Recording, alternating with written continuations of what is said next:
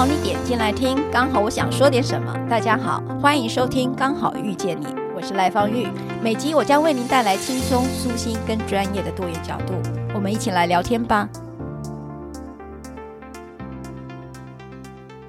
就我们上次也聊到了，为什么要特别让如云讲一些德文，就让大家其实会忽略了一件事是，其实如云的人生里面，他的功课其实一直很好，精美哈，景美高中这个也是我们那个年代里头的第三志愿哦，都是前三志愿。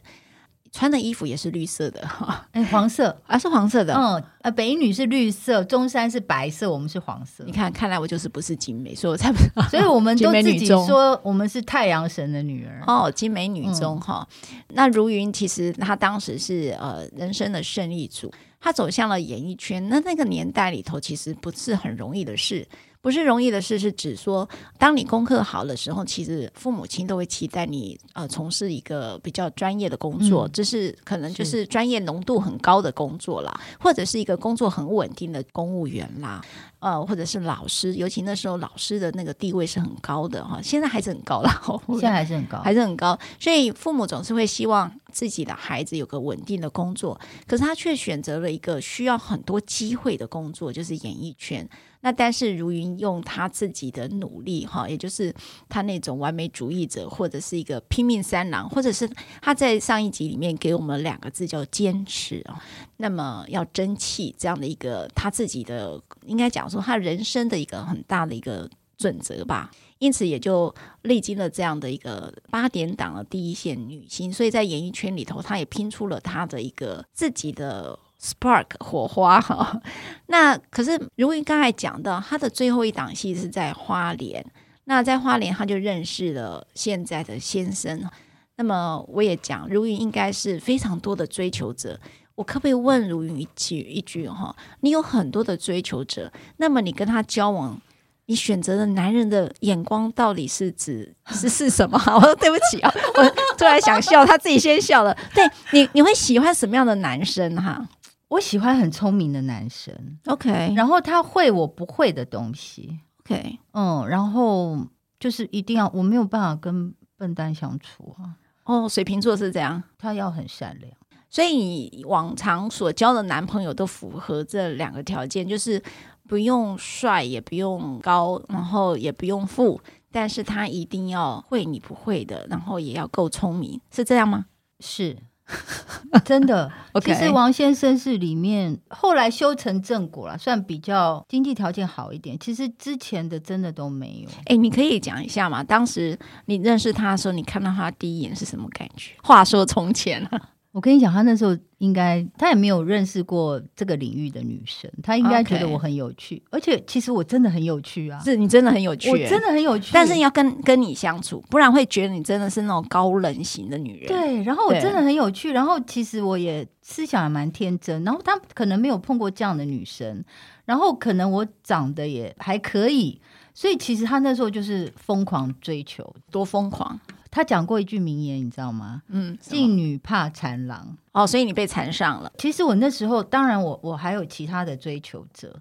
其实我跟我先生认识不到两个月，我们就决定要结婚，是疯了，疯了。这是水瓶座吗？难怪不是。我跟你讲，我的人生是目标导向。就我所谓的目标，不是说求名求利，不是，嗯，就是我觉得我应该要这样做，我就会往那个目标去做。那我那时候已经三十五岁，我觉得。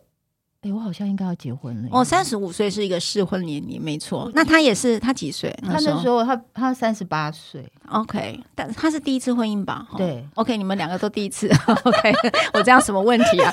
因为三十八岁会让我以为说已经结过婚了。没有，没有。OK，嗯。然后那时候，其实他在我面前，他就是一个很安静的人。我我认为他不敢展现他自己，因为他很喜欢我。他他不知道我喜欢什么样的人，这样，所以他就敬女怕缠郎。譬如说，我那时候还有其他就是在追求我的人，那不是追求都会出去吃饭看电影吗？嗯嗯、可是呢，我先生呢，他就每天早上打电话给我，然后呢打到我醒来，因为你知道有时候我们没工作就会睡晚一点，醒来接的时候，他说：“哎、欸，你今天要干嘛？”我说：“去哪？”他说：“哎、欸，我在你楼下，我载你去。”哦。OK，要求这样怎么跟别人约会啊？哦、你知道我这个人又不会说谎。你老公什么星座的、啊？双鱼啊。哦，双鱼好浪漫的，对吧？对，好好好的时候。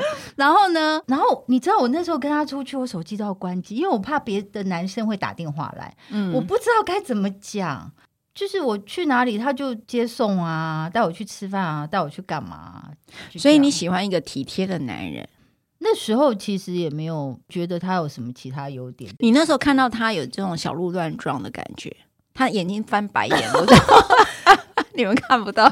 没有呗、欸，没有。所以他真的是一个，就是我我认为他是一个好人，我觉得他对我也很好，然后我也蛮喜欢他的。就你喜欢他什么？觉得他很温和，双鱼座很温和啊。你知道，演艺人员的工作不固定，他就会配合我的时间。嗯所以其实就很宠你了，那时候。对，就是、嗯、就是他，他也他那时候就觉得说他想要结婚，他也想结婚。你们那时候才交往两个月，所以我完全不知道你怎么敢。你这位理性思考、感性做决定的人，你怎么敢呢？就是两个月你就同意？好吧，他怎么求婚？他带我去日本，你看有够浪漫。真的，我老实讲，你其实找个导游就可以了吧？不是，他带我去日本，然后那天日本下初雪，在东京。这个你其实我觉得你看韩剧也可以，像最近我看那个《爱的迫降》，你现在那个看到多说一点，不要让。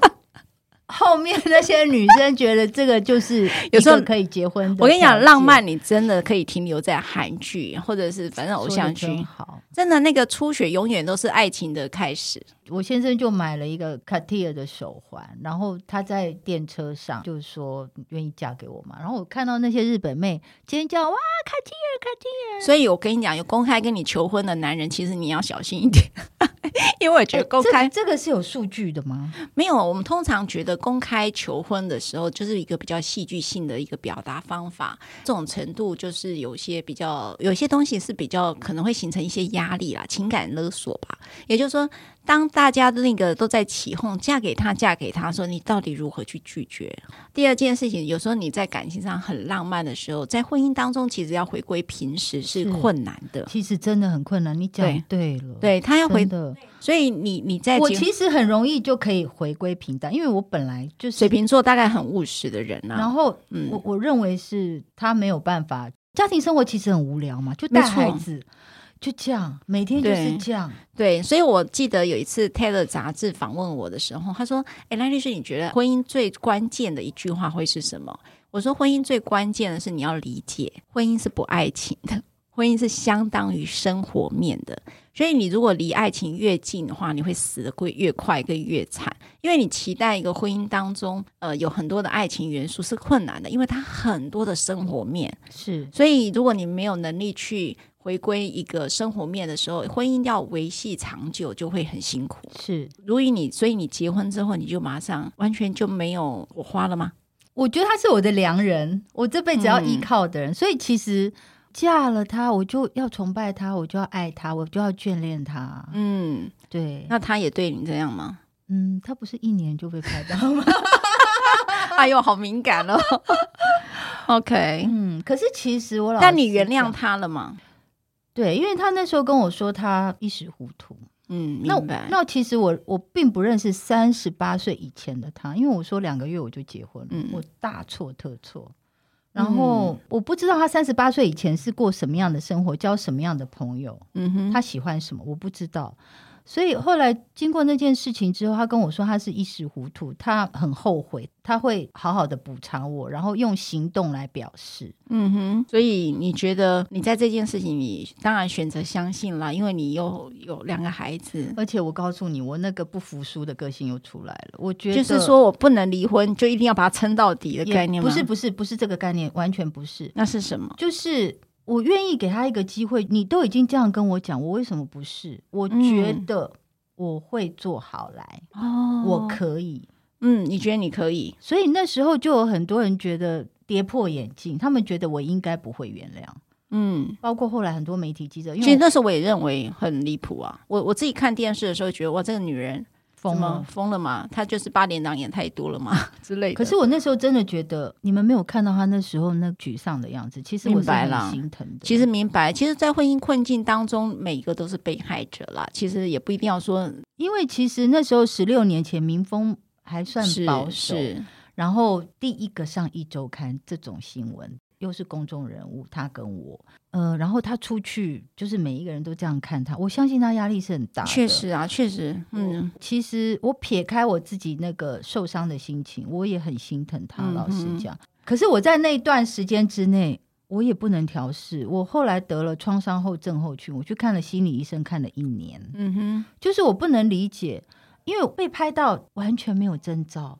然后呢，你知道他们就是他会找我的经纪人，然后就说何小姐在哪里？因为我其实我结婚之后我就没有再跟是媒体圈联络，除了我自己的经纪人，因为她像我自己的姐姐一样。然后他我经纪人问他说：“你找何小姐什么事？”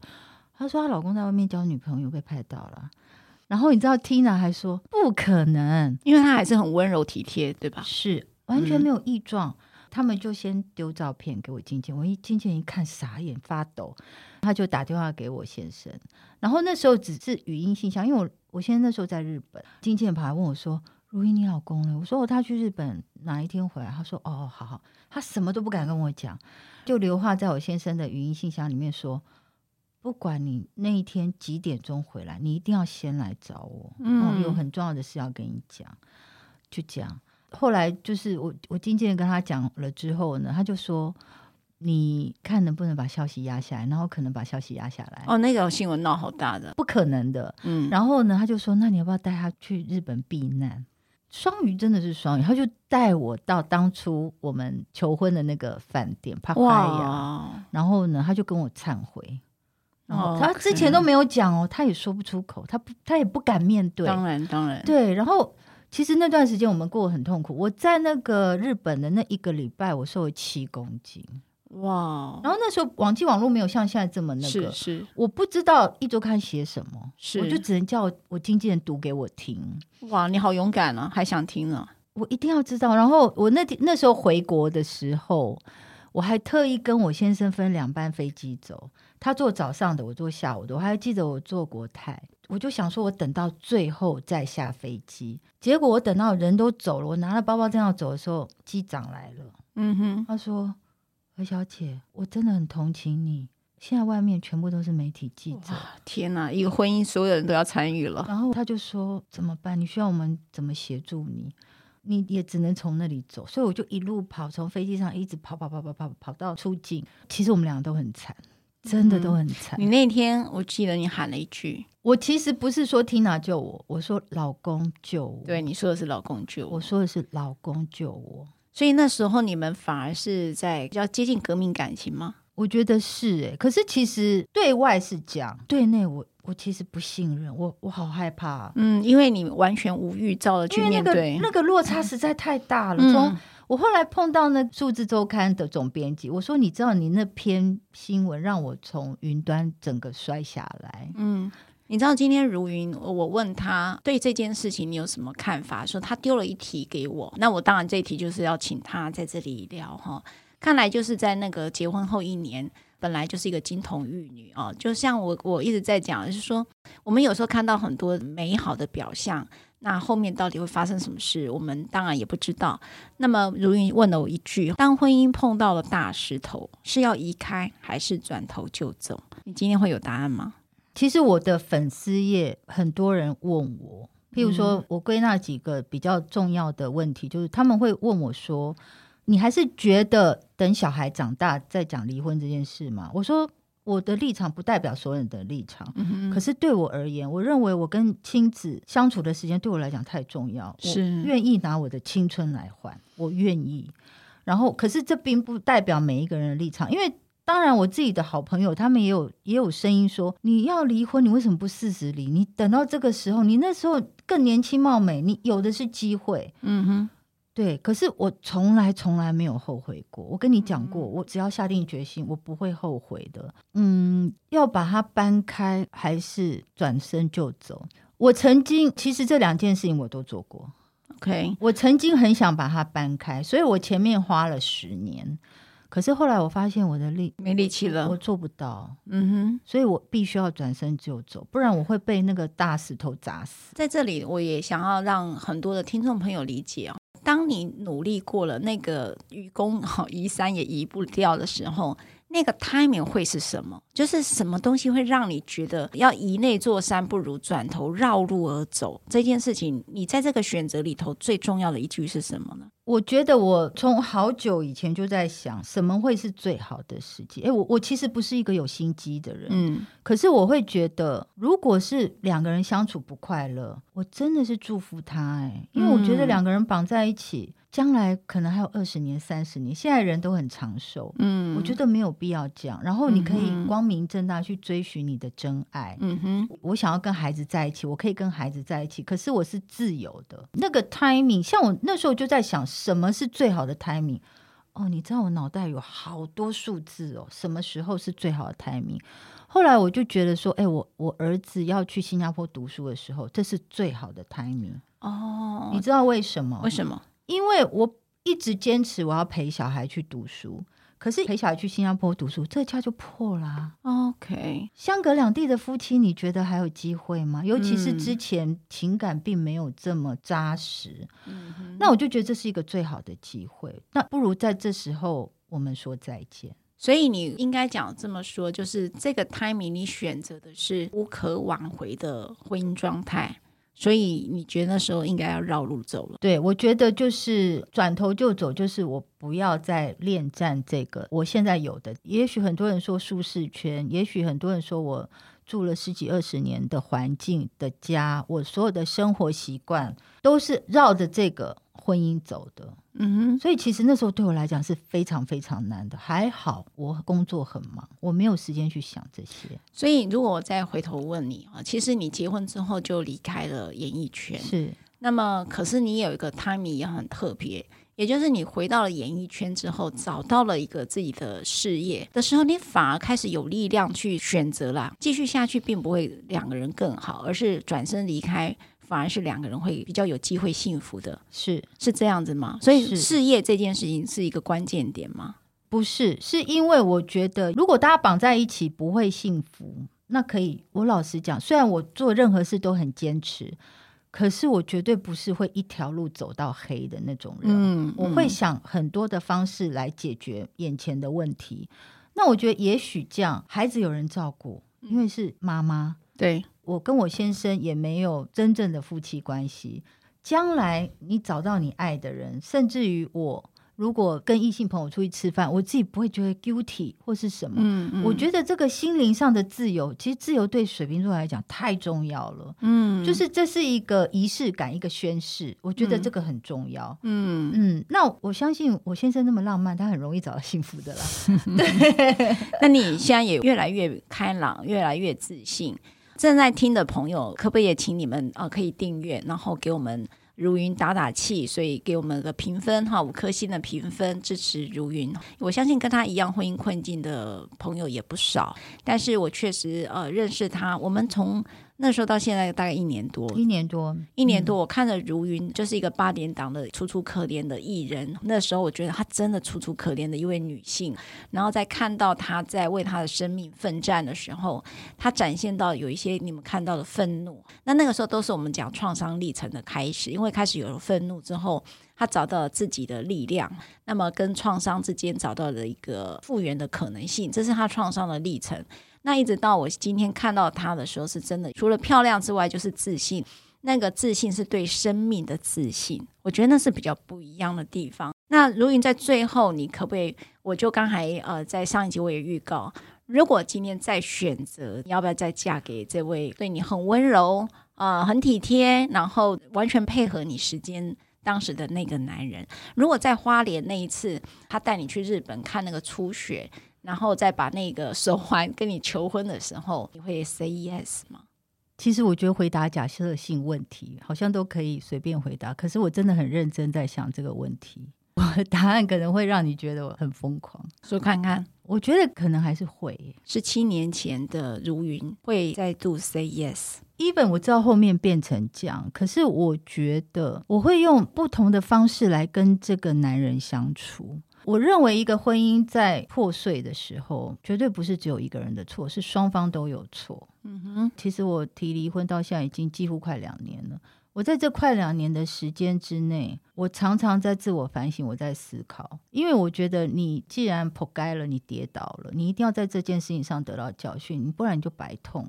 我所谓的我会 say yes 是为什么？因为我觉得我先生是真的是一个很善良的人。OK，我不知道后来为什么会变成这样。哎，maybe 我是那个催化剂。嗯，maybe 是他后面的环境或是什么，我不知道。嗯嗯、可是我认为，你看这个中间不开心有长达十年，我到底有没有认真去做、认真去改呢？就像我那时候想要把这个大石头搬开，我是心不甘情不愿，还是真的有很认真想要做呢？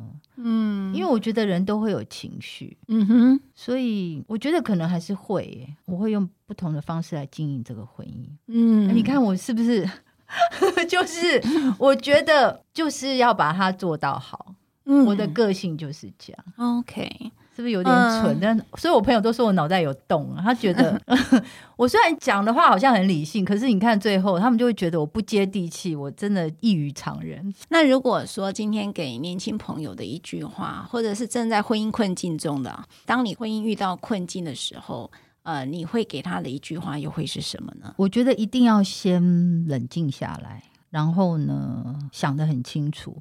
因为其实我们在有情绪的时候想的那些都，你会说我想好了，我想好，其实那都没有想好。嗯，然后呢，其实当你在做这么重大决定的时候，因为这会影响到你的未来，你在做决定的时候，你走一步，你就要想三步，你不能说我先做了再说。嗯嗯，像我其他的事情，我都可以决定的很快。工作要不要接？什么东西要不要接？因为那是凭我的直觉。可是没有人教我们未来是什么，没有人教我们婚姻怎么经营，这就不是直觉。你够不够聪明？你你，我只能说运气好不好。所以呢，我觉得你一定要很冷静，然后要静下心来思考。那我想律师一定会说，要多找一些有利自己的证据。我其实那时候朋友也说我很笨，可是我记得你有跟我讲过，你说。每一个女人来这里，每一个看起来很聪明，可是真的有证据的不到百分之十。对，是真的是，是。其实没有，女人到了爱情里头都长差不多。我觉得你什么星座都一样，是不是？所以我们在讲别人，你笨死了，你应该讲讲讲讲讲。真的，再怎么聪明，再怎么会算，再怎么运筹帷幄，最后也是哭哭啼啼，然后觉得踢到铁板就这样。对啊。我我安慰多了，真的，我本来真的觉得我 哦好笨，没有没有没有，如云其实是一个非常善良的人哦，所以即便到现在，我会回头问他说：“你愿意再嫁同一个男人吗？”那当然，如云说我会，是因为我可能就是好强，可是我比较没有看到好强这一面，而是如云，即便这么多的挫败，我觉得如云经常有一个特质啊，就是一直看到很多的光明面。如云其实看到这个光明面的时候，他会觉得说，也许是一个技巧性的东西。也就是说，呃，人生在累积更多的智慧的时候，他可能会更明白怎么样跟他的这个亲密关系的一个经营上面，他会更更通透一点。所以他会觉得，也许他会不一样的一条路。那么他看来，就是他所说的不后悔这件事情，在他做选择的时候，说实在应该是印证了哈。所以问你，再嫁给他吗？十七年前，她还是会 say yes。你看，这个女人真的很特别。好，今天谢谢如云，那也希望如云可以再来我们的 podcast。知道有很多婚姻困境的，或者是啊、呃、男女朋友期间的，都会需要一些过来人的声音呢。那也希望如云可以再来我们这里节目，然后也欢迎订阅，然后评分。给如云打打气，好，五颗星的评分哦。他跟阿德在 PK，要给我们很多星星。那也希望你们打赏，我们全数都捐给儿少群星会。是，是，是，嗯，谢谢如云，谢谢，谢谢方玉，谢谢，谢谢拜拜。拜拜。